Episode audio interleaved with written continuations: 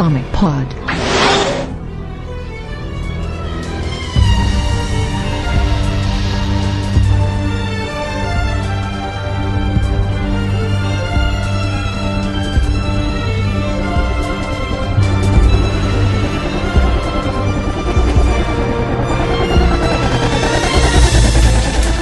Que eu começando mais um Comic Pod, número 60, eu sou o Matheus Cardinho, estou aqui com o Vai. Fala. E hoje a gente está recebendo aqui o pessoal do podcast J-Wave, o Jupa E aí? e o Caliban. E aí, pode chamar apenas de Cal, é mais fácil. Ah, não, eu fico indignado. Como que os caras leem? É que você não sabe por que esse nome, cara. Não, essa seria a minha próxima pergunta, cara. É por causa do Morlock? Não.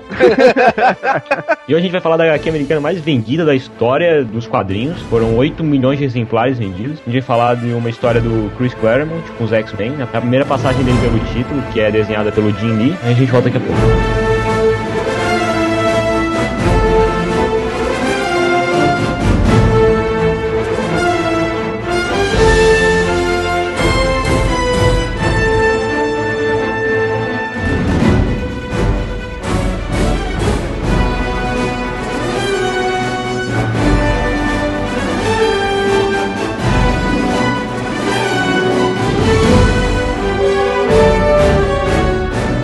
Vai falar sobre a última história do Chris Claremont com os X-Men, que é desenhada pelo Jim Lee. Mas antes de falar sobre essa história, vamos falar sobre a era Chris Claremont, né? Sobre tudo que o Claremont escreveu com os X-Men, que foram 17 anos é, que durou a passagem do Claremont pelos X-Men. A primeira passagem dele, porque depois ele voltou alguns anos depois, mas isso não vale. O que vale é a primeira passagem dele.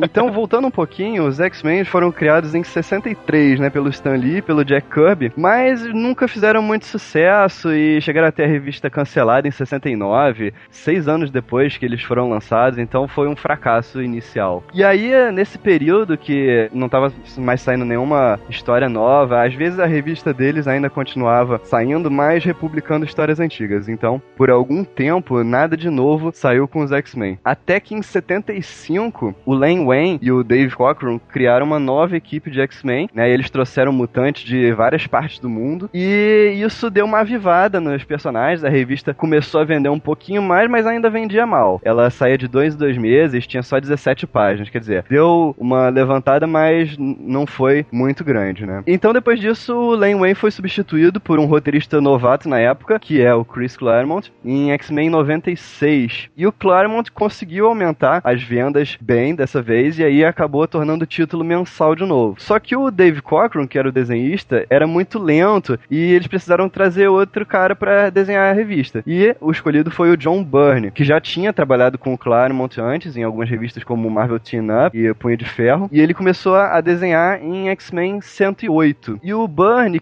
na minha opinião, foi uma das coisas mais importantes pra melhorar, digamos assim, o trabalho do Claremont na revista, né? Na verdade, foi uma coprodução, né? O Claremont e o Byrne desenvolviam os roteiros mais ou menos juntos, né? E isso que deu uma avivada nos personagens. Tinha todas essas novidades, principalmente raciais, né, com X-Men de outros lugares e tal, mas o, o autor lá do X-Men Gigante, ele copiou isso, obviamente, de um lugar, e foi um lugar bem conhecido pelos nerds. Da Disney. Quase, mas mais pro lado. Ele copiou, e ele admite que copiou isso, de Jornada nas Estrelas, porque era uma coisa que, depois de todas aquelas reprises estava fazendo sucesso, era um tema de Guerra Fria, né? 75, a gente tava no auge da Guerra Fria, então era uma coisa diferente ter heróis não americanos, né? Nos gibis. Então ele roubou isso, ele simplesmente adaptou isso pra mutantes. Então isso significa que qualquer pessoa que tiver roupa vermelha em X-Men morre. Não, o Magnetos tem roupa vermelha. Mas ele morreu várias vezes. Sei lá, Jean tem cabelo vermelho, conta. Conta.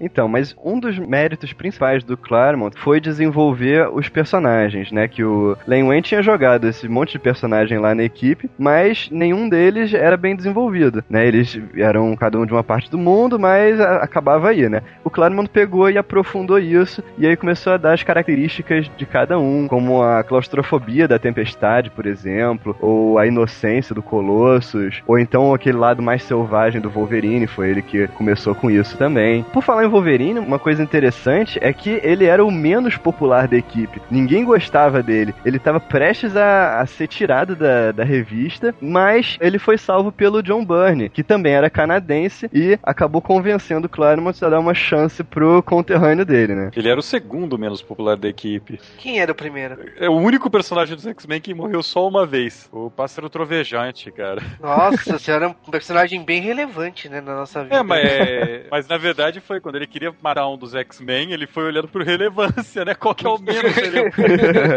Mas na verdade nem deu tempo das pessoas odiarem o Pássaro Trovejante, que ele morreu na segunda aventura dos caras. Lê os X-Men daquela época, você vai odiar o Pássaro Trovejante rapidinho, cara. Ele é o, ele é o primeiro emo da história, ele é o primeiro emo, ele é o proto-emo, cara. É porque ele ficava deprimido, o cabelo ele penteava pra Não, frente. Ele, ele, era um emo, ele, acho que ele tava mais pra um emo daqueles mais punk, ele era revoltadaço, tá ligado? Ah, porque... usava gilete cortando assim Não, as veias. Se imagine na posição do pássaro trovejante. Você olha pro teu time, o que, que você é? Você é um cara forte. Tem o Colossus no teu time. Então você olha assim, você já dava, puxa, ele é bem mais forte do que. Né? Ah, não, mas eu brigo pra caralho, sou selvagem. Ele olha, tem o Wolverine do lado. Ele, ah, não, mas eu sou ágil pra caramba, eu sou rápido. Tem o noturno do lado.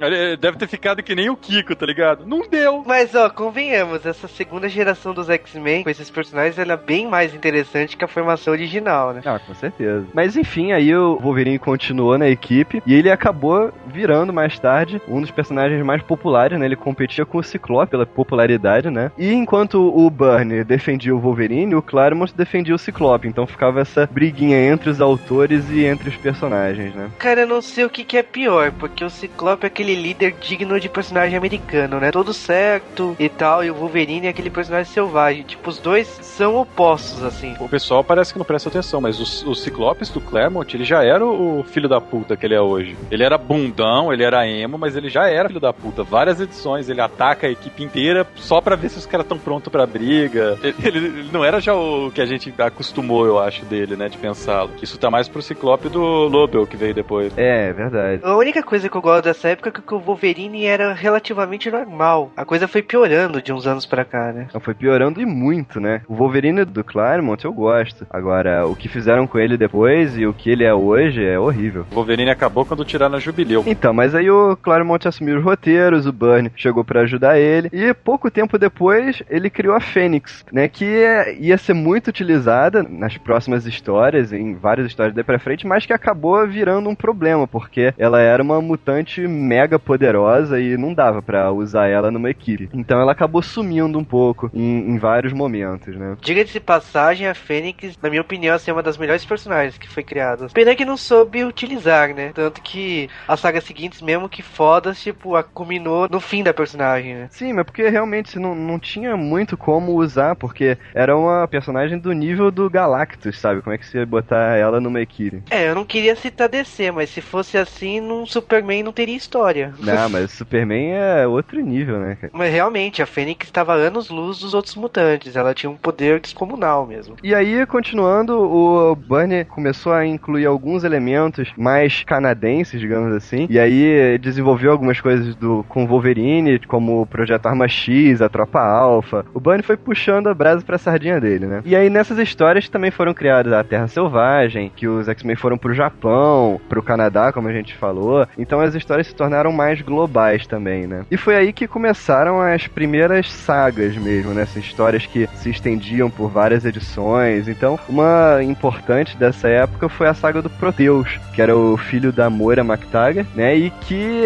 assim, uma das características principais dessa saga, uma das coisas mais marcantes, foi o nível de violência que entrou nos quadrinhos, né? Que o Proteus saía matando sem pudor nenhum e, e a revista mostrava mesmo tudo. É, ao contrário, na época, quando alguém morria, eles só falavam que o cara tinha morrido e não mostravam nada, né? Então, essa foi uma história bem violenta e que foi marcante, assim, pra época. Principalmente pelo final, que o próprio Colossus mata o Proteus, né? O Colossus que era o cara inocente da equipe, né? Essa história eu acho ótima, porque tem a página mais Claremont ever. Tem uma página lá que tá o Ciclope pensando no que vai fazer. Essa página tem o Ciclope pensando, o Ciclope falando, e tem um balão de.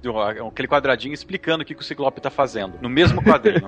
que eu acho que é o ápice do estilo Claremont de escrever, que é um estilo. É, a gente tá falando isso daí final de 70, começo de 80, mas tá o quadrinho, o Ciclope pensando: Meu Deus, eu acho que os X-Men não estão prontos. No balão descrevendo a cena. O Ciclope pensa que os X-Men não estão prontos para a missão. E o Ciclope fala: Eu acho que os X-Men não estão prontos. Eu olho para aquilo lá, cara, é um absurdo de, de redundância. E ele olhando preocupado, falta só um desenho com fantoches, assim, para complementar. Não, claro que é demais, cara. Ele escreve ignorando que tem uma imagem de apoio pro que ele escreve. É, eu critico isso, mas isso era extremamente comum na época, viu? Se você pegar, sei lá, um clássico dessa época, o Batman dessa época já era assim. Todos os gibis eram mais ou menos nesse estilo. Eram raros os que não eram, né? Porque era o quadrinho na época. Mas o negócio é que uh, alguns roteiristas ainda fazem isso hoje, né? O próprio Claremont. O próprio Claremont. Então aí nessa época foram criados alguns personagens importantes também, como a Crystal e a Kitty Pryde. A Crystal que veio naquela onda da disco music, ganhou até uma revista própria que durou bastante tempo. Mas a Crystal não tem nada a ver com os X-Men. Ela apareceu primeiro nos X-Men, mas nessa época ela, tava, ela já fazia parte do projeto da Marvel. Ela aparece em todos os gibis da Marvel nesse mês, cara. Sim, é, não. A, a Cristal foi, foi aquilo. Vamos aproveitar a onda disco, né? E enfia a Cristal aí nos X-Men. É, John Travolta tava no auge, né? Então. Pois é. E aí que começou uma das sagas mais marcantes da era Claremont, que foi a saga da Fênix Negra, né? E aí foi onde apareceu pela primeira vez a Emma Frost, o Clube do Inferno. E aí o Clube do Inferno domina a Fênix, captura os X-Men, eles controlam mentalmente a Fênix. E aí tem uma edição importante que é quando o Wolverine ele é separado da equipe e ele tem que ir sozinho, subindo o Clube do Inferno e lutando contra todo mundo sozinho. E aí foi aí que ele ganhou o público de vez e virou o personagem mais popular, né? Não, mas eu vou te dizer a verdade. Não sei quanto a vocês, mas lendo essa época aí do Clube do Inferno, nossa, eu tinha uma raiva tão grande por esses vilões, assim. Tipo, eu tava doido para que eles acabassem logo, que tipo, a Fênix despertasse e derretesse, assim, cremasse que os vilões. Ou vilões chatos. Isso, cara, o Clube do Inferno era muito legal. Ah, não, é um desabafo aqui. Mas o Wolverine dessa época, ele era bem mortal, cara. Ele era bem morrível comparado com o Wolverine de hoje. Ele tinha. Não, é sério, nesse mesmo gibi tem uma hora que ele, ele se confronta em se, se jogar de um prédio de três andares e pensa se ele vai sobreviver à queda ou não.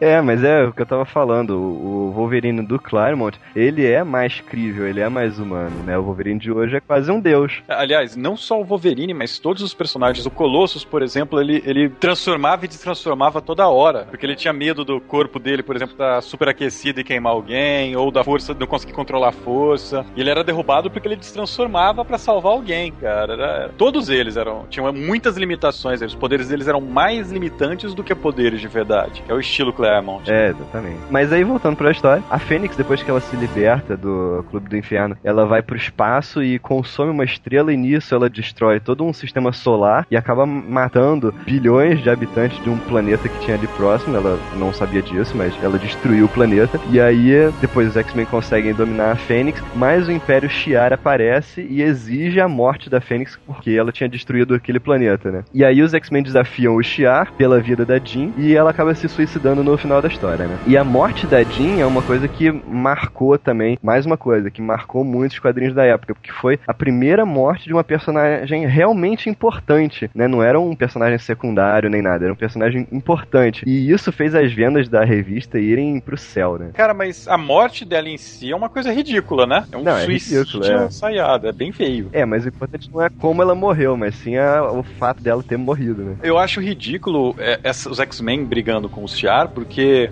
por exemplo, tinha lá o Gladiador, a primeira vez que ele aparece é destruindo um planeta com três socos. Você não tá bem no nível dos X-Men da época. Hoje em dia o Wolverine dá tapa nele e cai matando, mas sei lá, cara, ele tá em nível Silver Surfer. Não faz sentido aquela briga. Mas, cara, sei lá, Jean morreu e a gente logo sentiu falta e tinha, e tinha uma desculpa, né, pra trazer ela de volta, né? Tinha, mas isso foi muito depois, né? Sim, mas não deixa de ser uma desculpa bem esfarrapada, ao meu ver. Não, é uma desculpa absurda, não é esfarrapada, né? Que esfarrapada é pouco. A Fênix ter construído uma réplica do corpo da Jean e ter deixado a verdadeira Jean hibernando no fundo do, da Bahia é, é ridículo. Eu não consigo aceitar essa versão, cara.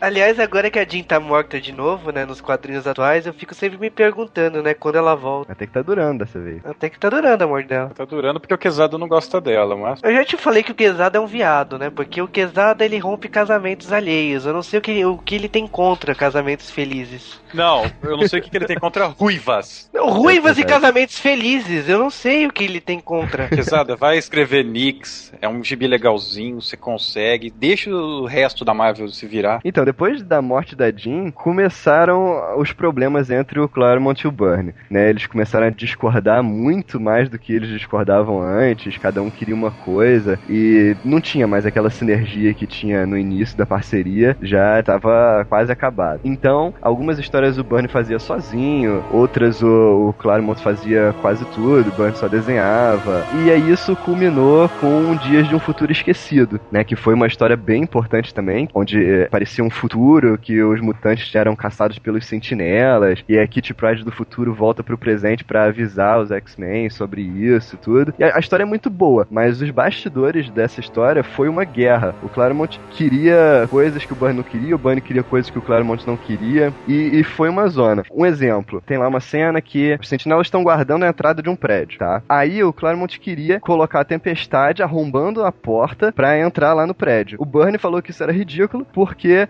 não fazia sentido os robôs gigantes terem portas normais. E aí o, o não desenhou isso. Ele desenhou outra coisa. Aí o Claremont foi lá, pediu pra edição ser redesenhada, chamou o Terry Austin, ele desenhou por cima e colocou a tempestade arrombando a porta. E aí, depois disso, o Byrne disse: chega, não dá mais pra mim, e, e foi embora, foi trabalhar com o Quarteto Fantástico. Cara, eu vou te dizer que eu adoro sagas que envolvem futuro, assim, principalmente em Apocalipse. E essa saga Dias de um Futuro Esquecido eu acho sensacional. Assim. Você tem essa perseguição, essa coisa absurda. Agora, eu não sei quanto a desenho, se foi sentido muito a troca de desenhista, né? Já que teve essa, essa palhaçada, vamos dizer assim, nos bastidores, né? É, mas pros X-Men isso foi muito ruim na época, porque o Byrne é que segurava um pouco a onda do Claremont. E então, quando o Byrne saiu, o Claremont começou a dar uns de maluco dele, né? É, que a questão é que o Byrne ele não só desenhava, ele era roteirista também. Então, eu até brinquei que o Claremont era noveleiro. Ele escreve pra caramba, o Cal já até fez a piada aqui, que ele escreve muito, ele não se apoia no desenho. E Byrne ele enxugava isso, por causa que era uma É. dupla, né? Não, na verdade, é, era mais um estilo de corroteiro, né? Porque na época nos quadrinhos era muito comum. Hoje em dia é raro você ter isso. Eu não sei por que motivo, provavelmente corte de custos, mas antigamente você chegava a ter um cara pra escrever o roteiro, ou seja, falar o que acontece, um cara pra desenhar e um terceiro cara que ia lá e escrever as falas do gibi, né? Sim, é. Na verdade, esse é o estilo Marvel, né? Que foi criado pelo Stan Lee. O Stan Lee escrevia um milhão de revistas por mês ele não conseguia fazer roteiros detalhados. Então ele fazia um resumo do que ele queria que acontecesse na história e passava pro desenhista. E o desenhista se virava pra desenvolver aquilo, né? É, então acabava, tipo, se- sendo meio enrolado trabalhar dessa forma. Nessa época, acho que eles só tinham um gibi, né? O Claremont só tava segurando o X-Men normal, Fabulosos, né? O Uncanny X-Men. Eu acho que sim. É porque depois ele começa a aparecer em mais gibi que o Wolverine. O que não é pouco gibi, né, cara? Não, cara, mas é, é, é porque é, é legal falar porque o Claremont, o, o bicho é um jumento de carga, ele trabalha sem parar. E o Barney também. Quem, quem lê o Barney, principalmente na época que ele tava na DC, ele escrevia tudo o que tinha pra escrever. Al- alguém foi no banheiro, ele vai lá e escreve um roteiro de um gibi. Mas. Sobre o Dia dos Futuros Esquecido ainda, a coisa que eu mais lembro dessa série é que ninguém lembra é o Hyperstorm, que é o hipotético filho da Rachel Summers com o Franklin Richards. Alguém lembra disso ou é só eu que tenho esse devaneio cruel? Nossa, você inventou isso, né? Era um personagem que os dois eram casados, né? O Frank e a Rachel eram casados nesse futuro. Aliás, Rachel que nem existia ainda, ela foi criada nisso. Poxa, é basicamente é o casamento dos filhos dos maiores heróis Marvel, porque É até então era impossível que o Capitão América e o Homem de Ferro tivessem um filho. Então, ele simplesmente é a soma de tudo, cara. Ele, ele bate no Galactus no gibi. Outra coisa nessa história é que a, a mística aparece, né? E o Claremont queria que a mística fosse explicada como sendo o pai do noturno, né? A Sina seria a mãe. Isso foi uma coisa que o Byrne não aceitou. E isso não, não foi publicado na época, e mais tarde eles acabaram dizendo que a mística era a mãe do noturno mesmo. Mas a ideia do Claremont é que era, a mística fosse o pai do noturno. Pera lá, você tá dizendo que a mística tem um pênis, é isso? Cara, a mística é uma transmorfa. Ela pode se transformar em qualquer coisa, né? Não, isso aí é uma revelação bombástica. Isso aí eu não sabia. Sim, e você não sabia que ela era namorada da Sina? que medo, que medo. Não, não, namorado bem. Ter algo nas pernas é o que assusta. É brincar de. Não, é- não, sério, é brincar de Ronaldinho. Não é uma coisa muito legal. Chris Claremont. E fetiches é algo que acontece toda hora. Calisto que o diga, né, cara? Calisto que o Nossa, diga. cara.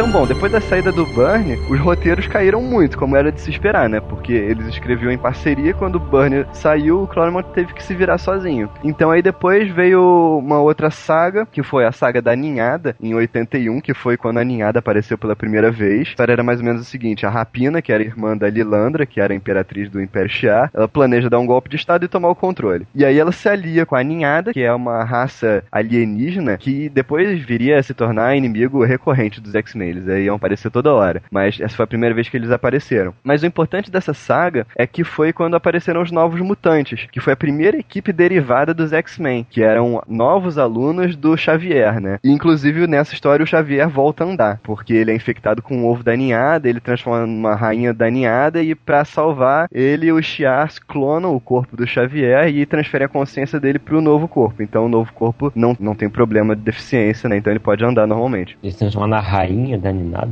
Então, o Nada. Claremont tem um, eu- é, o Claremont tem um problema sexual da coisa, não é possível. A gente já de novo. pois é, cara. Não, e isso foi piorando conforme ele foi envelhecendo, né? Eu, sim, eu percebi. Eu recebi uma página esses dias com tentáculos e não foi muito legal. Tentáculos e lesbianismo. Mas Mas pra esquece sair aqui agora na forever. edição dele com o Milo Manaro, não tá? Agora, é, pois é. É, é. Ai, ah, sério, velho. Sério, que bosta, cara. Deixa eu procurar.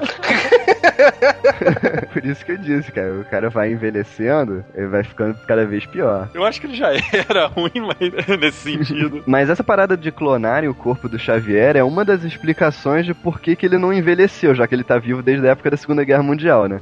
e depois dessa saga da ninhada é que o Claremont vai aprofundar ainda mais a veia novelística dele, né? E aí é que acabam as sagas, as histórias elas são focadas nos personagens, aí mostra o drama de cada um e vira um grande novelão. E aí é que o Wolverine vai pro Japão, enfrenta a máfia japonesa, quase se casa com a Mariko Yashida, não se casa. E aí surgem os Morlocks, o Nimrod, aí tem a história da vampira, que é outro novelão também. O Ciclope sai, ele se casa com a Madeleine Pryor, que era um clone da Jean. E aí a Raquel Summers entra pros X-Men, aparece o Forge. E, e aí o Xavier vai pro espaço, vai morar junto com a Lilandra. E aí o Magneto, que vira o diretor da escola, né? Caminhos do coração, ai que merda.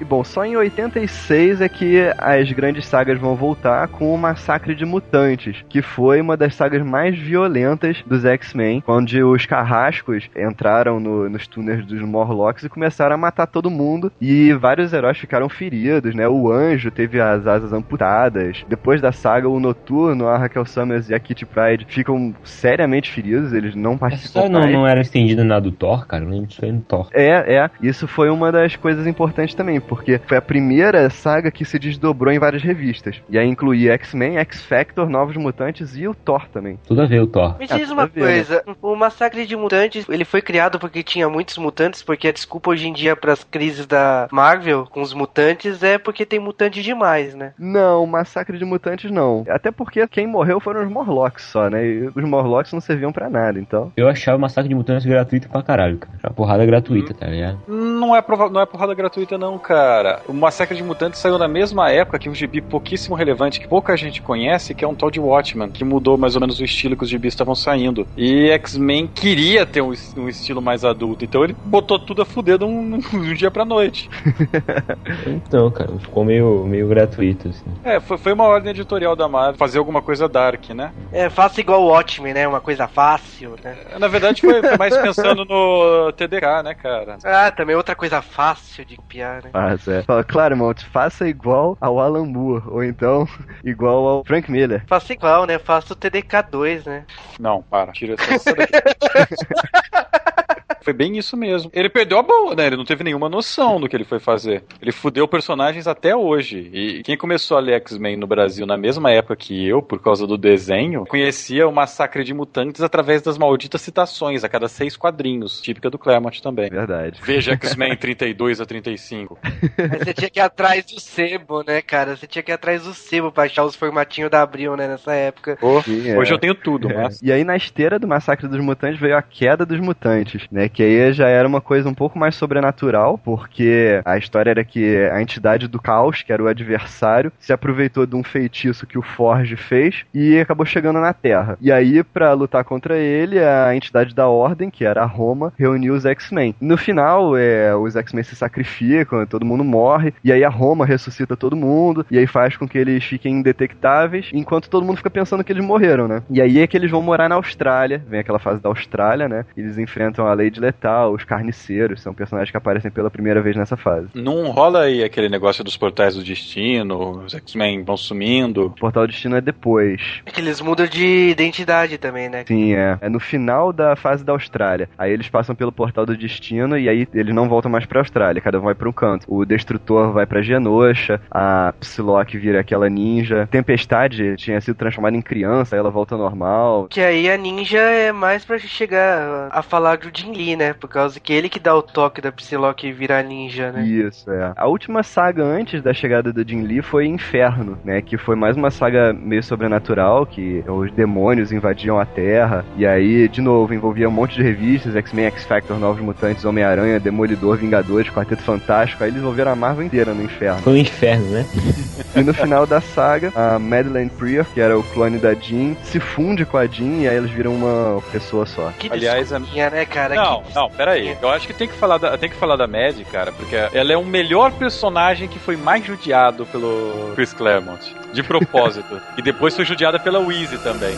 Porque, não, ela aparece, eu acho que ela aparece já no X Factor, já tava na, na mão da Louise, e ela, ela é judiada, cara, porque ela aparece e o Ciclope se apaixona por ela. Eles casam. No dia que eles casam, tipo, estão no meio da lua de mel, o, o Ciclope recebe a notícia que a Jean voltou. Ele larga a mulher grávida no meio do Alasca pra ver a Jean. Isso. E, e vai, repete, repete, só vai fazendo esse tipo de merda. E não quer que ela- E ela é apaixonada, porque ela nem gostava dele no começo. Ele conquistou ela e depois joga ela fora pela Jean. Cara, que, que É, e- raiva. e, é por isso que isso é um- uma das coisas que acontecem no inferno, porque ela é transformada na rainha dos duendes, né? Por causa disso.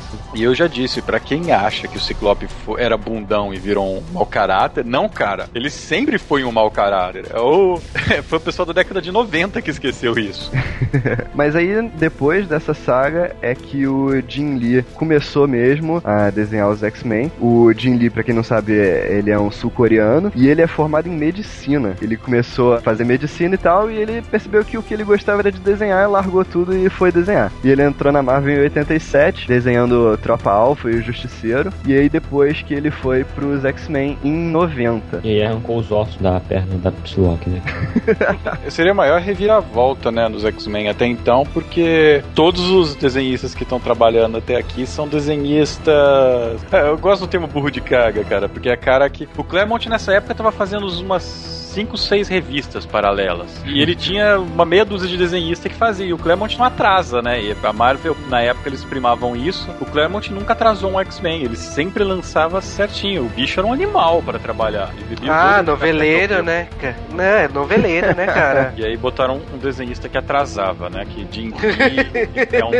Não, Jim Lee é conhecido como um dos, dos desenhistas que mais atrasa, cara. Com exceção, sei lá, do Brian Hitch, que atrasa anos.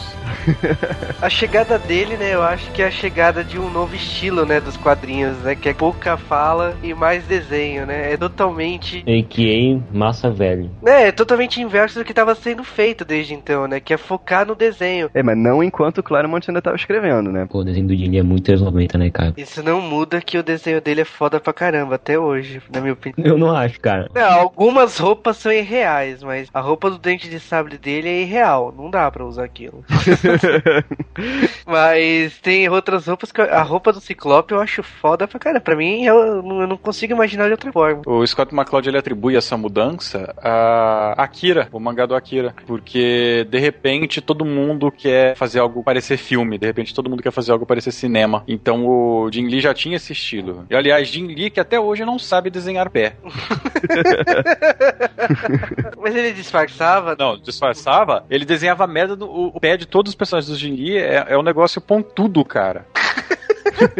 é sério, É, e ele pra evitar isso, tinha névoa em quase todas as cenas, né, cara? Não, Tinha névoa. uma névoa no chão, assim, impressionante, cara. Ele desenhava o personagem descalço, aí você pensa, ah, agora ele não vai fazer aquele pé pontudo, ele vai desenhar a curva. Não, os filhos da puta tinham os dedos do pé lá. É tipo do Ana Mônica, né, cara? É o contrário, é o- é o Mônica piado, manja. E Era, era todo mundo assim. Então você pega o Wolverine, que deve ser um cara que, sei lá, calça 58. aquele cara tinha o pé afiado com ponta fina. Tipo, todo mundo usava aquelas botas ponta bico fino. E Uma era característica mutante, cara. é, talvez seja um jeito de. Mas os humanos também tinham isso. Ou, ou o Jim Lee, que era mutante, desenhava assim, sabe? Não sei. Mas, cara, eu, eu, eu sempre tive pavor disso daí. Você pode olhar qualquer gibi do Jim Lee, ele não sabe desenhar pé até hoje. É pior que o Rob Life ele não é, cara. Então vamos continuar. Aí se apela, né, cara? Agora, agora caiu o nível, né, a conversa, né? Agora chutou o balde. É, é. Ah, o Rob Life não sabe desenhar pé também, cara. Ele não sabe desenhar todo o resto. o problema ali não é o pé, cara, ele garanto. Mas então, o o Jim Lee ele começou a desenhar alguns números espaçados da revista dos X-Men, desenhava um número aqui, outro ali e tal. E aí os leitores foram pedindo mais, fo- foram gostando do estilo dele e pedindo pra ele desenhar mais até que ele se tornou o desenhista regular na edição 254 de X-Men, né? Cara, pra mim os desenhos do Jim Lee são pin-ups, cara. Você pega uma página com quadros, cada quadro é um pin-up. Pra mim, os desenhos dele são um retrato dos anos 90. É anos 90 demais, cara. Pariu. Nariz quadrado, sem pé. cara. Então eu acho que é a primeira metade dos anos 90, porque pra mim, anos 90, de verdade, começando em 93, 94, já é o Joey Madureira. Que aí ele mudou o estilo de quadrinização, ele mudou a quadrinização dos gibis da Marvel, né? Sim, mas foi uma evolução do a partir do estilo do Jim, Jim Lee, né? concordo, concordo. O Jim Lee seria o pai dos anos 90, mas eu não considero ele o ápice, mas sei lá. Ah, senão porque é uma merda dos anos 90. Não, porque o, o Jim Lee foi que introduziu esse estilo, né? E aí o negócio começou a fazer sucesso e todo mundo começou a copiar. E aí é que surgiu o Rob Liefeld. o Rob Liefeld. É, mas o, vale lembrar que Rob Liefeld não copiou exatamente do Jim Lee, né? Rob Liefeld é, mas de uma ele- outra escola de desenho. Aliás, ele é da mesma escola de desenho do Jim Lee, bizarramente. Sim, ah, é muito cara. parecido os, os- os dois. Sendo que um, um tem um pouco mais de ciência de anatomia, assim, mas em termos gerais são bem parecidos. Não, mas é da mesma escola. É que nem se, por exemplo, comparar o traço do Romita Jr. e do Frank Miller, por exemplo, ou do Bruce Timm. É bem, é bem aquele mesmo traço copiando, sei lá, o, daqueles desenhos da década de 60 lá da Marvel. Você vê toda aquela galerinha. É uma escola Jack diferente. Kirby, Acho que a fala? escola. Não só o Jack Kirby, cara, mas todo aquele pessoal. O próprio Romitão e tal. Mas, cara, imagina o Jim Lee, que ele é um cara extremamente conto meus gibis apenas com desenho, sabe? Ele gosta de fazer desenhos bonitos pra você olhar e arrancar a página do gibi e colar na parede de pôster. Eu não fiz isso com aquele gibi do X-Men 1 que tem a Psylocke saindo da água. Ah, não. Não, você acha? Não. E mais- ele é um cara extremamente que conta a história pelo visual, ele é um cara cinematográfico, posso dizer. Você tem do outro lado o Chris Claremont, que é um cara overwriter, ele é um cara que escreve demais. Imagina misturar esses dois caras trabalhando, vai dar merda. É, com certeza, né? E foi o que aconteceu. Porque esse estilo Image, né, como ficou conhecido, ele vendia muito, cara. As pessoas gostavam muito dos desenhos e a Marvel começou a ver que isso dava dinheiro. Então ela começou a investir mais nos desenhos do que nos roteiros. E aí acabou que a revista dos X-Men, ela era feita pelo Jim Lee, depois o Jim Lee mandava pro Claremont fazer os diálogos, sabe? Então o Claremont começou a ficar puto com isso, porque o Jim Lee atrasa muito, ele só mandava pra ele em cima da hora, ele tinha que escrever os diálogos da noite pro dia e ele quase não tinha mais voz ali, né? É, ele pediu até pro excelentíssimo Bob Harras, que nunca fez tanta merda na vida dele quanto sempre. Ah, Bob Harris lembrando que agora é o novo editor-chefe da DC, então tenham medo, tenham muito medo. É, cara, pra quem é mais leigo, principalmente pra quem tá vindo do J-Wave pra ouvir isso daqui, Bob Harras fez Saga do Clone, tá? Ele botou o dedão lá e, bom, todo mundo sabe como Saga do Clone é uma saga excelente. Tão excelente que teve né, no Ultimate Tá tendo também, remake né? agora, tá tendo É. remake. Ah, vai, vai, vai, vai, vai ter essa bola. mostrando assim, já que ele já era o deus da, da edição, né? Aliás, não sei como fala o trabalho do editor, mas mostrando-se assim como um, um deus do negócio. Quando o Claremont começa a reclamar para ele, ele responde dando direito de veto pro Jim Lee. Exatamente. O Jim Lee agora podia vetar qualquer coisa que o Claremont sugerisse pra X-Men, do nada. Cara, mas sinceramente, essa época é tão trash, porque é, não sei se o público entendeu o que tá acontecendo. Acontece que o Jim Lee desenhava uma história sem ter história. Ele desenhava simplesmente, do começo ao final. E o Claremont tinha que se virar de criar uma história com as páginas desenhadas. Tipo, isso é ridículo, na minha opinião. Ridículo. E não foi só com ele, né? A Louise Simonson também tava com o mesmo problema na revista dela. Ela trabalhava nessa época em X-Factor apenas, que o Novos Mutantes já tinha virado X-Force, cara. Não, não tinha virado ainda. Não, foi depois do Operação Extermínio, né? Acho que foi junto com X-Men número 1. É, que eles foi graduation day deles. É. É, cara, mas eu acho que ela tava, tava trabalhando então com O desenhista dela, eu acho que era o Eric Larsen. O Eric Larsen tava no Wolverine, cara. Não, era o Mark Silvestre, né, no Wolverine, que é um outro cara que não sabe desenhar pé. cara, a escola Image não sabe desenhar pé. Todo mundo faltou na aula do pé, né, cara? Era feriado nesse dia, tá ligado?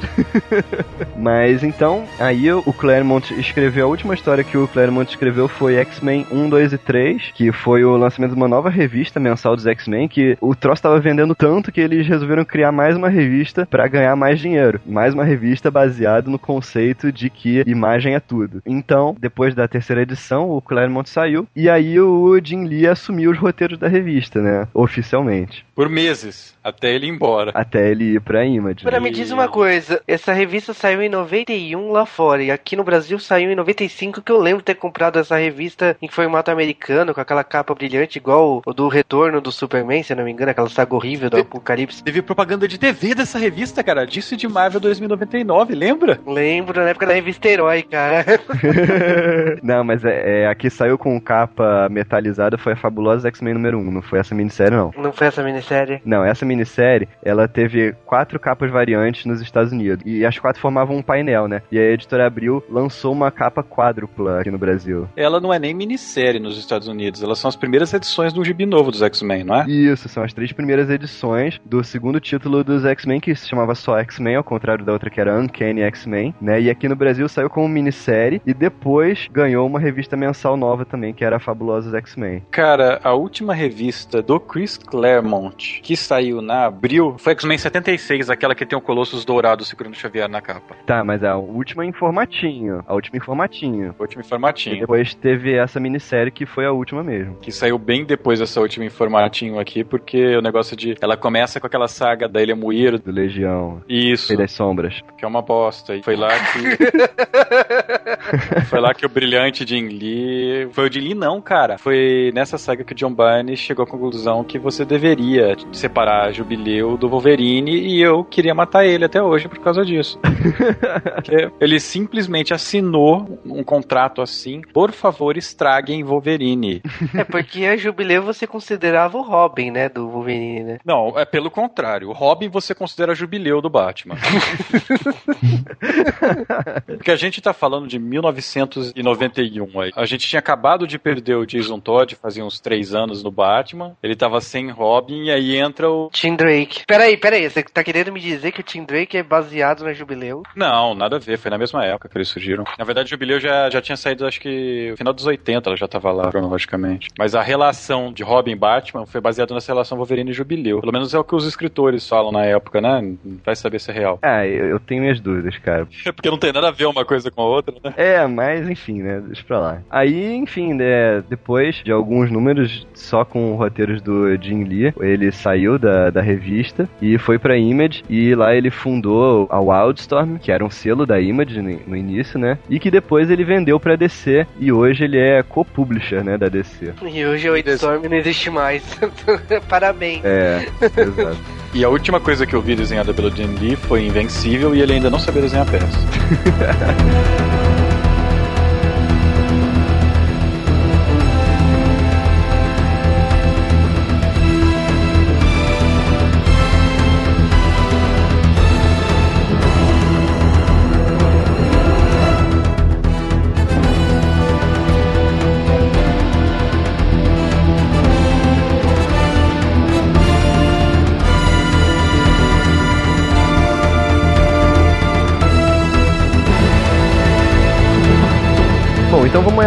propriamente na história que a gente vai falar hoje, que é essa última história do Claremont nos X-Men. Como a gente disse, essas foram as três primeiras edições da nova revista dos X-Men, que foi lançada em 91 nos Estados Unidos. Aqui no Brasil foi lançado em 95 pela editora Abril, uma minissérie em três edições, formato americano, papel couché, que na época as revistas todas eram formatinho, né? Uma revolução. Mas antes vamos fazer uma breve recapitulação aqui de como é que tava a situação do, dos mutantes na época pra gente poder entender um pouco melhor essa história, né? Os X-Men, eles eram divididos em, em, quatro equipes, né? Tinha os X-Men, o X-Factor, os Novos Mutantes e o Excalibur. Os X-Men eram liderados pela Tempestade, o X-Factor tinha os X-Men originais, os Novos Mutantes eram os alunos mais novos, né? O Míssil e tal, e nessa época eles já estavam sendo liderados pelo Cable, e o Excalibur que era totalmente separado, eles atuavam na Inglaterra e tinha o Noturno, Arkel Summers, a Kit Pride, e aí depois daquela saga que a gente comentou da, da Ilha Muir, né, os X-Men e o X-Factor, eles se unem, né, porque o Professor Xavier volta do espaço, né, e os X-Men originais acabam voltando e se unindo aos X-Men que já existiam, né. Então, o que aconteceu foi que ficou uma equipe gigantesca de X-Men, tinha uns 20 X-Men, sei lá. E aí eles tinham que fazer alguma coisa, né, pra, porque era muito mutante numa revista só. E foi aí que surgiu a ideia de dividir os X-Men em duas equipes, a equipe azul e a equipe dourada. Ideia maravilhosa, né, cara? Que é um plágio. Não, é tipo assim, eu acho. Não, não, é um plágio. É um plágio da DC essa ideia. Da Liga da Justiça, você diz? Exatamente. É, foi a mesma coisa que aconteceu. Não, eu falo assim, a ideia, a ideia é tão boa, igual separar o Superman em dois, sabe? É uma ideia de jegue, vamos dizer assim. Mas aí, outro personagem importante que participa dessa história é o Magneto. O Magneto teve uma história esquisita, para dizer o mínimo, assim, durante a passagem do Claremont pelos X-Men, porque no princípio ele era um vilão, né? O maior vilão dos X-Men. E no meio da história ele desiste de, de tudo aquilo e ele acaba aceitando o sonho do Xavier de coexistência pacífica dos mutantes com os humanos. Ele chega até a tomar conta da escola quando o Xavier foi pro espaço, né? Mas os X-Men nunca aceitaram muito bem a reabilitação do Magneto, né? E ele acabou que ele liderou só os novos mutantes enquanto ele teve como diretor. Mas nem os novos mutantes gostavam muito dele e desobedeciam ele toda hora. E aí ele acabou desistindo e foi morar na Terra Selvagem. E na Terra Selvagem ele teve um breve romance com a vampira. E é na Terra Selvagem que o Magneto decide voltar a ser um vilão que ele vê que realmente o sonho do Xavier não, não é para ele e ele volta a pensar naquela ideia de supremacia mutante, né? Eu não sei, cara, os anos 90, na minha opinião, em termos de quadrinhos, pelo menos o X-Men decaiu demais, cara. Eu gostava pra caramba do X-Factor, os X-Men originais. Eu lembro assim, como se fosse ontem, eu assisti o desenho dos X-Men e eu peguei na, na banca aquela a capa da roupa da vampira toda rasgada e ela é, quase beijando o Magneto. X-Men 71 da editora Abril. E assim, é uma época que, na minha opinião, a história dos X-Men não tá mais aquele, daquele nível, assim, sabe? A história tá começando a decair. Essa X-Men 71 eu acho que foi a primeira revista dos X-Men que eu vi. Aí eu comecei com X-Men 63, que é aquela que o Chris Claremont introduz o seu fetiche por tentáculos.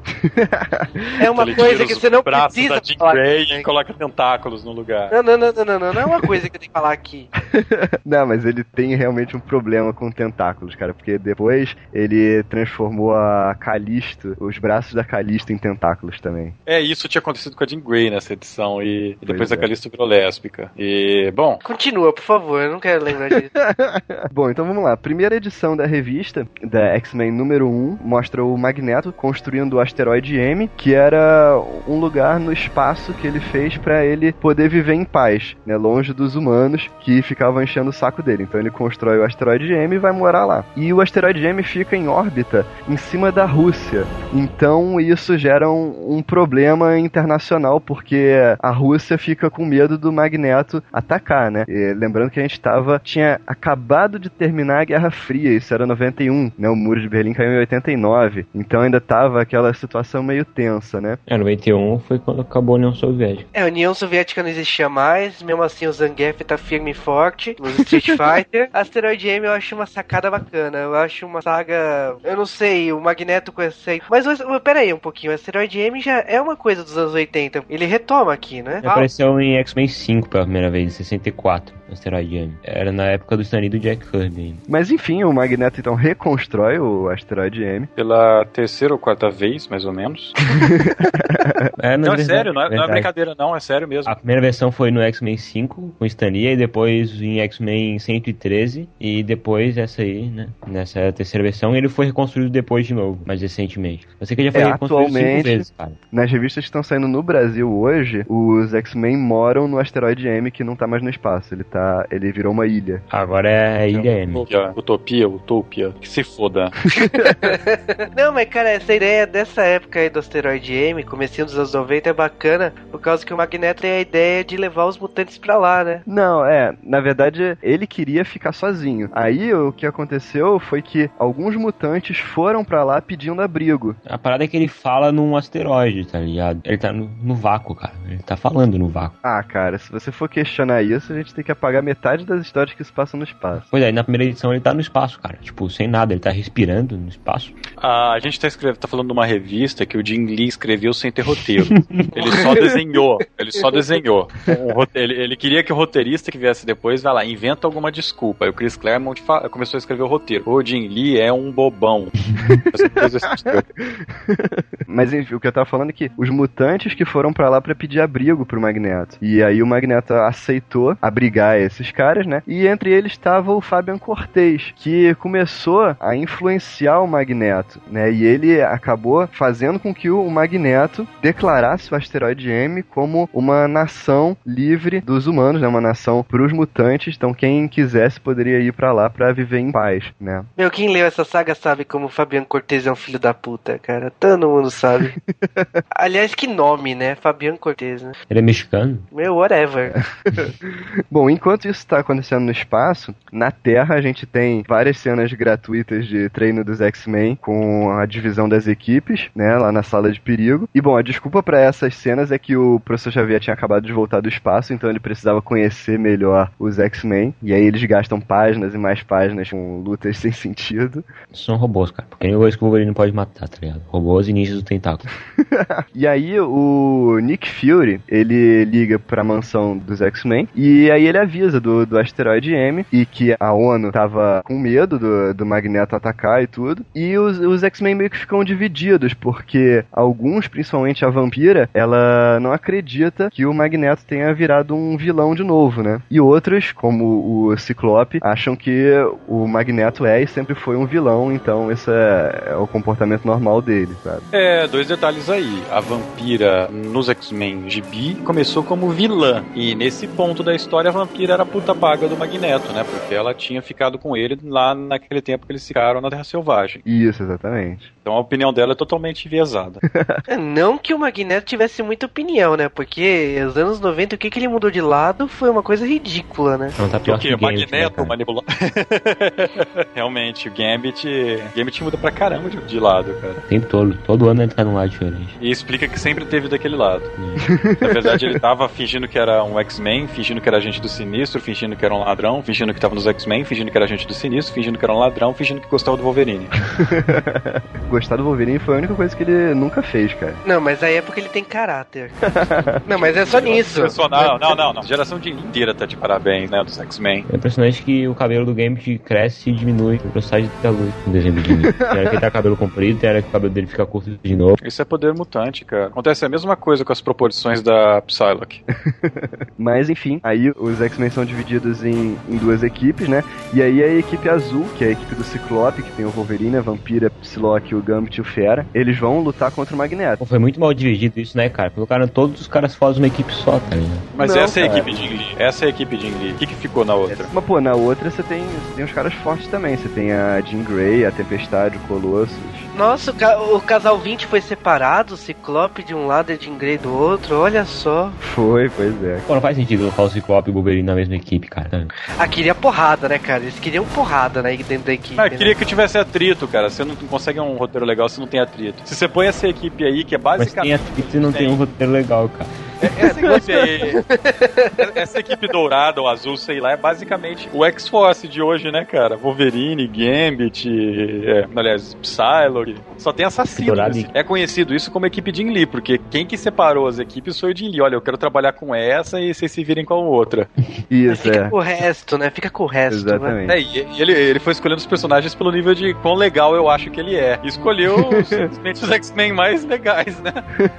Aí o, o Magneto, por causa da- das ameaças da ONU e por causa da influência do Fabian Cortez, ele decide proteger o asteroide M. Então ele vai e recupera aqui um submarino nuclear que ele tinha afundado lá nas primeiras histórias dos X-Men. Ele pega essas ogivas nucleares e leva pra, pra colocar em volta do asteroide M pra proteger ele. Ele diz que não é pra atacar, que é pra proteção, mas obviamente a ONU e os X-Men não enxergam assim, né? Então a equipe azul cai matando em cima dele e a- o Magneto fica até surpreso com, com o nível de agressividade dos X-Men. Ah, porra, tá Wolverine, Psylocke, Gambit num time só e você não quer que seja agressivo o negócio? E aí, enfim, já na edição 2, os acólitos do Magneto, eles vão pra Genosha e eles começam a tocar o terror em Genosha, porque Genosha foi é, uma saga que teve pouco tempo antes, que foi o programa de extermínio, né? Aonde os genoshanos, eles escravizavam os mutantes, né? Então os acólitos do Magneto vão lá pra punir Genosha pela escravidão dos mutantes, né? E aí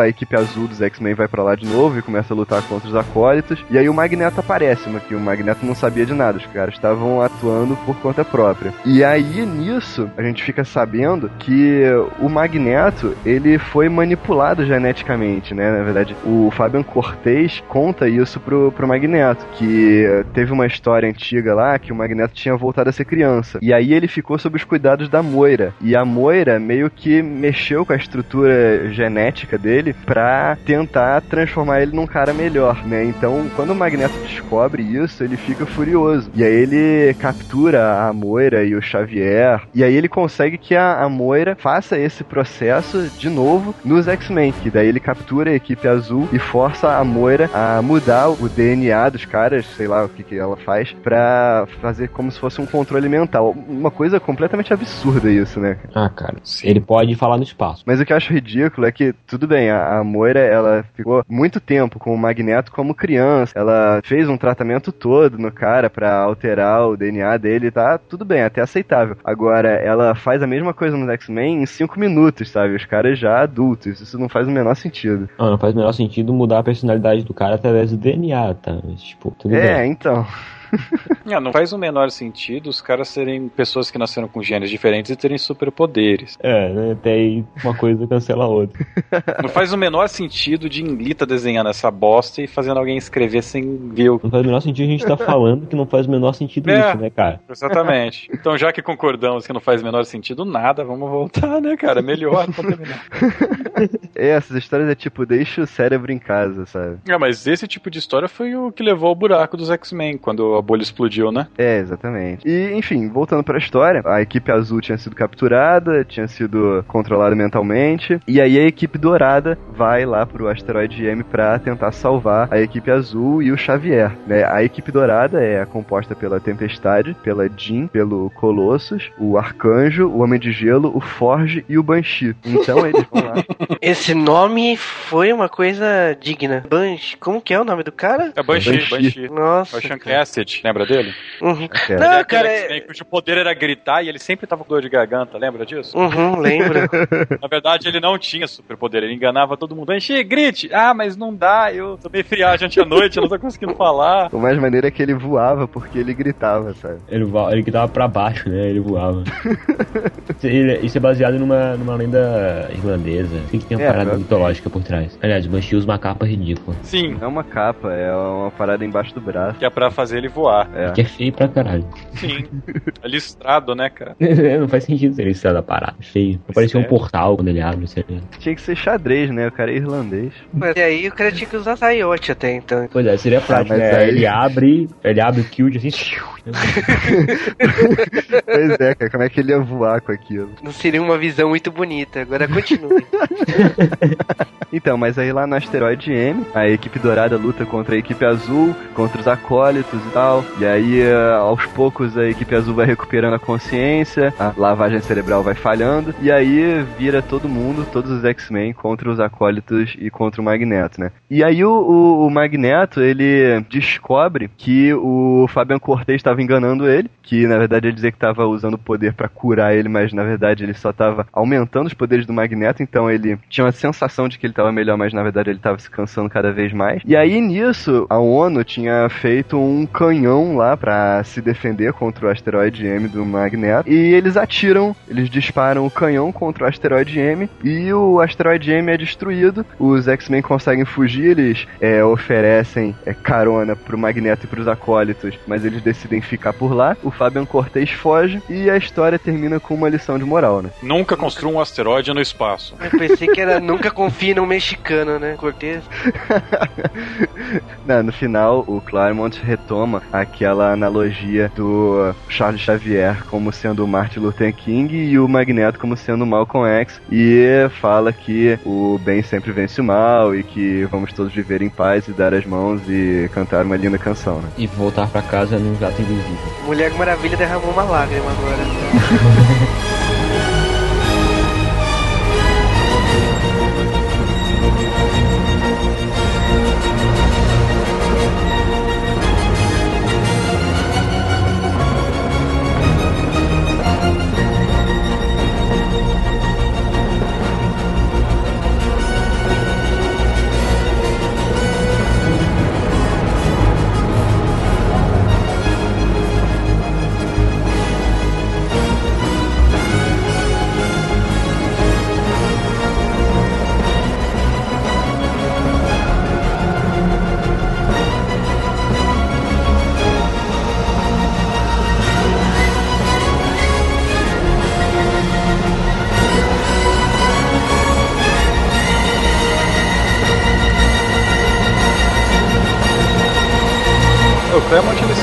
revista dos X-Men, tipo, no segundo ou terceiro volume, não é, cara? Ele sai aí, né?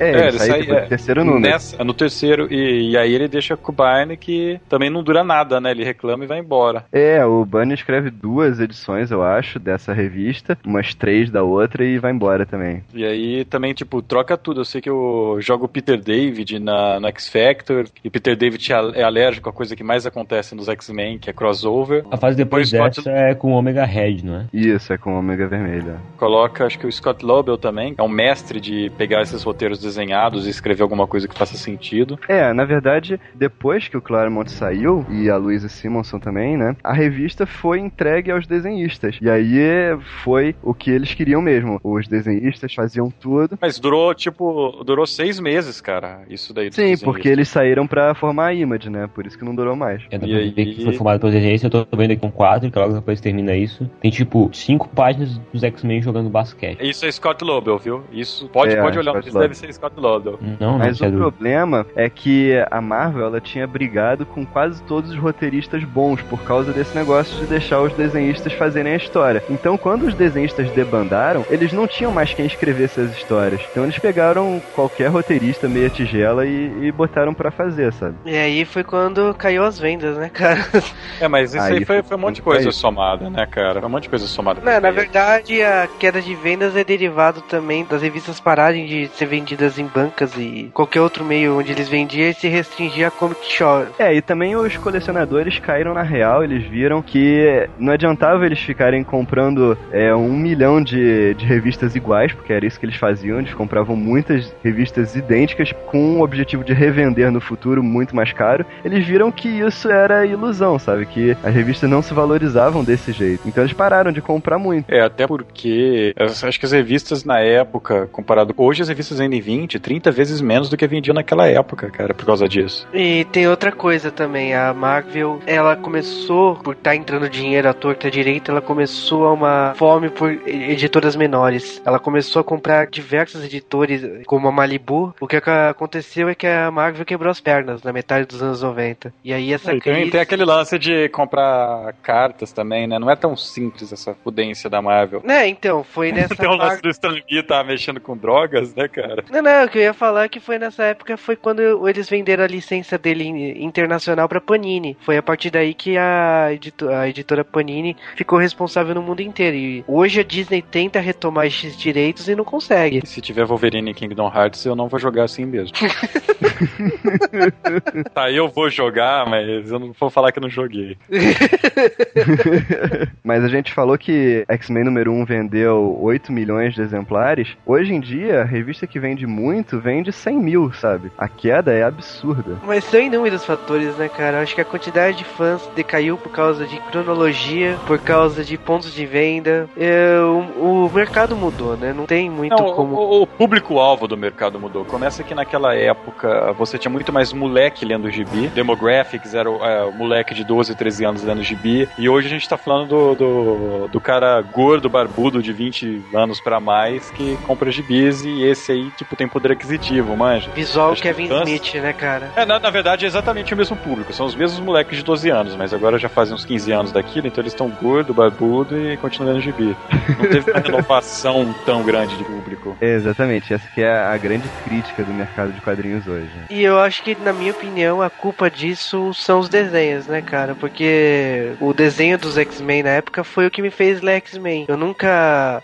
Eu vou te dizer que até então eu nunca tinha lido outras histórias e eu comecei a ler X-Men justamente por causa do desenho que tava passando na TV. Era o mesmo traço, era basicamente as mesmas histórias, tudo bem que são eram histórias da década anterior, mas tinha uma, tinha uma cronologia, você via fatos que eram citados na, na HQ, que remetiam ao que você via na televisão. Isso não existe mais hoje. Todos os desenhos dos X-Men que vieram depois disso, nada remete ao equivalente da sua versão HQ. Mas é uma, era uma época diferente, cara. Era uma época em que a televisão influenciava os gibis e tal. Hoje em dia isso não, não acontece, mas não existe mais. É muito raro alguém que conhece, é, por exemplo, X-Men pelos filmes ou pela, pelos desenhos e se interessa pelos quadrinhos por causa disso, sabe? É muito raro. Na verdade, eu acho que é o contrário. Eu conheço muita gente que começou a ler gibi depois dessas leva de filmes de heróis e começou a ler com Ultimates, né? Que é uma coisa mais acessível pra eles e mais próxima dos filmes. É, então, mas aí é uma, é uma coisa diferente, né? Então, na época, eu acho que a ideia de um desenho dos X-Men não era atrair um público de, de TV pra ver X-Men, mas sim criar uma nova linha de merchandising pra Marvel, que, é- que, é- que era uma mentalidade diferente. É, é verdade. O que, a- uma coisa que a DC considera como falha, né, foi o motivo dela ter parado com filmes de heróis, é que filmes de heróis não, tra não tava trazendo gente pros gibis, né, que é o que você falou. Uhum, por isso mesmo que você disse, porque antigamente era visto como merchandising, hoje em dia não, hoje em dia é visto como um produto separado. Eu acho que realmente, cara, o X-Men antigo era,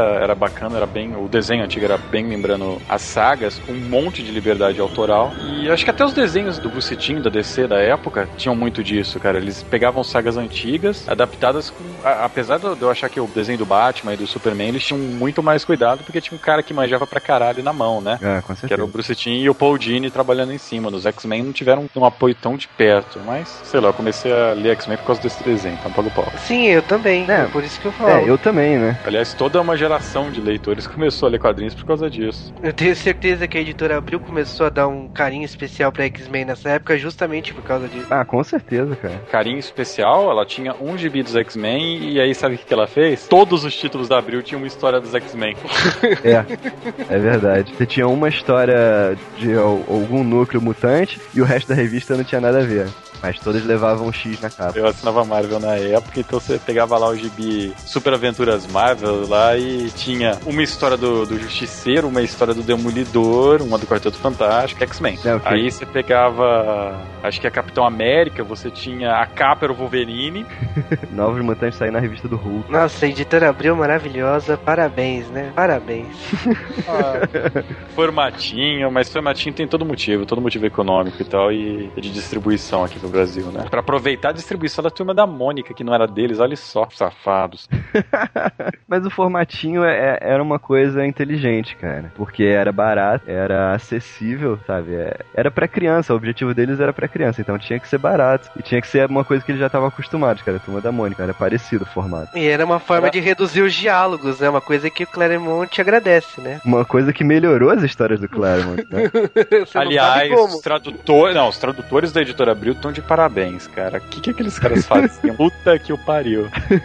Bom, aí só dando uma geral, depois que teve essa história e o Claremont saiu e tudo, nessa época o universo mutante foi todo remanejado, então a revista Uncanny X-Men ficou com a equipe dourada, ela era desenhada pelo Will Sportácio e escrita pelo Scott Lobdell, que fazia só os diálogos, aquele mesmo esquema, né? E nessa revista que aparece o Bishop, e aí ele acaba entrando pra equipe dourada dos X-Men. Por que que eu acho que isso aí é uma influência do desenho? Não, ao contrário. Não, já tinha saga antes do desenho, Ju. Já tinha, É. é, o Bispo já tinha vindo. É que no Brasil, o desenho. Isso aí chegou depois, né, passou cara? antes. É, porque tinha quatro anos de atraso das revistas aqui, né? Tá explicado. Mas na, na revista X-Men ficou a equipe azul, escrito pelo Jim Lee, pelo Scott Lobdell. Depois a Jubileu eh, acabou entrando pra equipe, que ela já participava dos X-Men, mas não tinha aparecido nessas histórias iniciais, né? O X-Factor foi todo reformulado, então o, o X-Factor antigamente era a equipe original dos X-Men, e agora ficou com personagens secundários, como o Destrutor, a Polaris, o Mercúrio, Lupino, Homem Múltiplo e tal. E essa revista era escrita pelo Peter David, desenhada pelo Larry Stroman. E, na minha opinião, essa era a melhor revista de todas. Eu sempre gostei dos roteiros do Peter David e ele escrevia muito bem X Factor.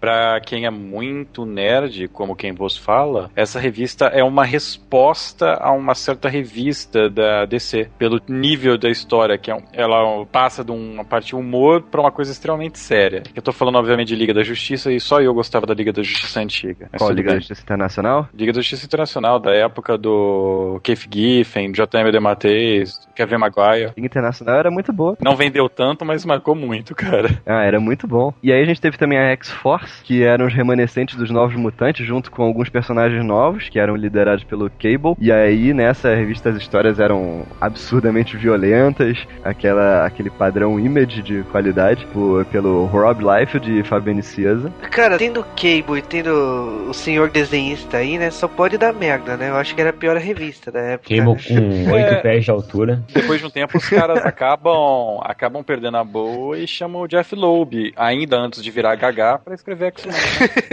É, é. Não, mas chega, chega a entrar o, o Ellis pra escrever X-Force depois. Mas a X-Force eu gostava na época, cara. Eu não me atrevo a ler novamente, mas na época eu gostava. É, Mas fi- na ficou época, datado, Era cara. adolescente, né, cara? É, pois é. Cara, mas Não. todas essas revistas ficaram datadas, cara. Se você pega assim pra ler hoje, nossa. É, não, uma vez eu peguei essa revista dos X-Men da, da fase do Jim Lee pra ler de novo. E, e eu, eu lembro que quando eu li pela primeira vez eu gostei pra caramba. E aí quando eu fui ler de novo, agora há pouco tempo, eu achei horroroso, sabe? É, um- envelheceu muito. É, mas é, pega qualquer coisa do Chris Claremont dessa época, por mais que essas sagas sejam fabulosas, elas envelheceram demais. Não, mas a fase do Claremont envelheceu, mas tem umas coisas boas. Tem, tem algumas sagas que são boas até hoje, como Dias de um Futuro Esquecido. Não, Agora mas assim, você. é- Mas é boring você ler. Tenta, tenta ler hoje em dia, tipo, por mais legal que seja a ideia, a história é contada de um jeito muito lento pra hoje em dia. é, o Sim, ritmo é exatamente. totalmente diferente, né? Agora, por exemplo, você pega uma, uma- Tipo, uns três anos depois saiu o Era do Apocalipse. E oh, não, não envelheceu, cara. É, Ela, ela era é contada numa é ritma, moderno. numa rítmica. É, ela é. Mas ela é pouco tempo depois. Agora você pega. É logo depois que vem aquele negócio do massacre que ele envelheceu demais. Não, Massacre não envelheceu. Massacre é ruim desde o começo. Mas pega o, é, o Tolerância Zero também, não envelheceu muito bem. Eu, eu não sei se é o, é o jeito, a linha editorial da época que tava, não tava legal, sabe? Ou- Não, daqui a pouco você fala de heróis renascem, né? Para por aí, vai, por favor. é, não, vamos baixar o nível não, cara. Porra, por quê? Qual que é o problema de pegar Jeff Loeb, Jagagá e o Rob Life numa revista só? Imagina, o melhor desenhista e o mais gagá dos roteiristas num gibi só. O nível de qualidade é absurda, cara. Gostava do Jeff Loeb, cara. Eu gostava do Jeff Loeb no passado distante. Aí ele foi estragado pelo universo. Aí virou a década, né, cara? E fechando as equipes mutantes, a gente ainda tinha o Excalibur, que não foi muito afetado pela, por essa mudança nos títulos mutantes, continuou com a mesma equipe e era escrito e desenhado pelo Alan Davis. É, o Excalibur era uma revista boa, mas era uma revista que não tinha nada a ver com a sua época, por isso que era boa. É, aliás, eu adorava Excalibur, cara. Vinha no gibi do Wolverine, eu acho. Eu, Isso. Chegou uma eu pulava as histórias do Wolverine porque estavam boring, sem a Jubileu, e ficava lendo a, a Kitty Pride lá servindo de Jubileu alternativa. Que seria o inverso, né, cara? Não, Não? não, a Kitty sempre foi chata. Né, que pra mim a Jubileu sempre serviu de papel que a Kitty Pride servia na década Não, foi, passada, foi, sabe? foi, foi justamente isso. A Jubileu era a Kitty Pride versão remasterizada. E rebeldinha de óculos na cara e de jaleco amarelo. O Chris Claremont depois resolveu voltar para os X-Men e aí criou o Homo Superior Superior e eu ignorei isso da minha vida para sempre. E agora deram um gibi para ele, né? Homem Superior Superior, tem certeza que é isso? Ele não, ele cria um mutante novo, ele cria um super mutante lá numa saga idiota, dura umas 10 revistas, joga Nimbo fora. É, depois o Claremont voltou para os X-Men, escreveu é, muita coisa ainda, Extreme X-Men, é, um monte de coisa, é tudo lixo, cara, nada mais prestou. É, e, e, aí ele resolveu que aí a Marvel resolveu que seria uma boa ideia fazer, dar pros X-Men para ele e falar, olha, você faz sem editor, você é o teu editor, faz o que você quiser, mas Bem, estamos de volta na década de 90, Jim Lee usando roupa de academia com bolsos, faça o que você quiser. Jim. Aí saiu aquela coisa maravilhosa, né? É, o X-Men Forever, cara, que é uma bosta. E é feito puro. É feito puro. Se você é um adolescente dos anos 90, preso nos anos, no, agora nos anos 2010, pega esse GP e vá pro banheiro, meu amigo. Feitiço puro pra você. o lado bom é que Chris Claremont aprendeu a ser um pouco menos overwriter. Significa que a cada 10 quadrinhos ele faz um sem isso. Viu? Já é um progresso, cara. Há quantos anos demorou pra isso? Bom velhinho tá aí de novo. Quem quiser ler o gibi dele, leia próprio risco. E a vampira absorve o noturno e fica com o rabo. E o Homem-Aranha chaveca ela por causa disso. Então já viram o nível do gibi. Boa sorte. e bom, eu queria encerrar com a lição de moral que a gente tem no final de X-Men número 3. O professor Xavier diz: A escolha do Magneto foi alimentada pelo ódio, maculada pelo desespero de sua alma. A nossa, eu espero, será mantida pela esperança. Com essa mensagem linda do Vlad e do professor Xavier, a gente encerra por aqui o Como Pode. Lembrando que vamos ter uma continuação lá no J-Wave, onde a gente vai falar sobre o desenho dos X-Men, que foi muito inspirado por essa fase que a gente acabou de comentar. Se você quiser chegar rapidamente no J-Wave, digite www.jwave.com.br no seu browser navegador. E J-Wave se escreve J-W-A-V. J-W. Então, como pode terminar por aqui, a gente se encontra em alguns dias aí no J-Wave. É, mais especificamente amanhã. Ah, não sei, a pessoa pode estar ouvindo isso hoje, sendo hoje amanhã, que seria amanhã, entendeu? Então ela pode escutar tudo hoje. Ou ela pode escutar o Como Pode depois do J-Wave. Então você pode escutar isso como pode ontem. É um paradoxo temporal. É tudo uma questão de ordem, né? Ou você está ouvindo do começo ao fim, ou você está ouvindo do fim ao começo. Não, inclusive no J-Wave a gente vai anunciar que o nosso é a parte 1, pra é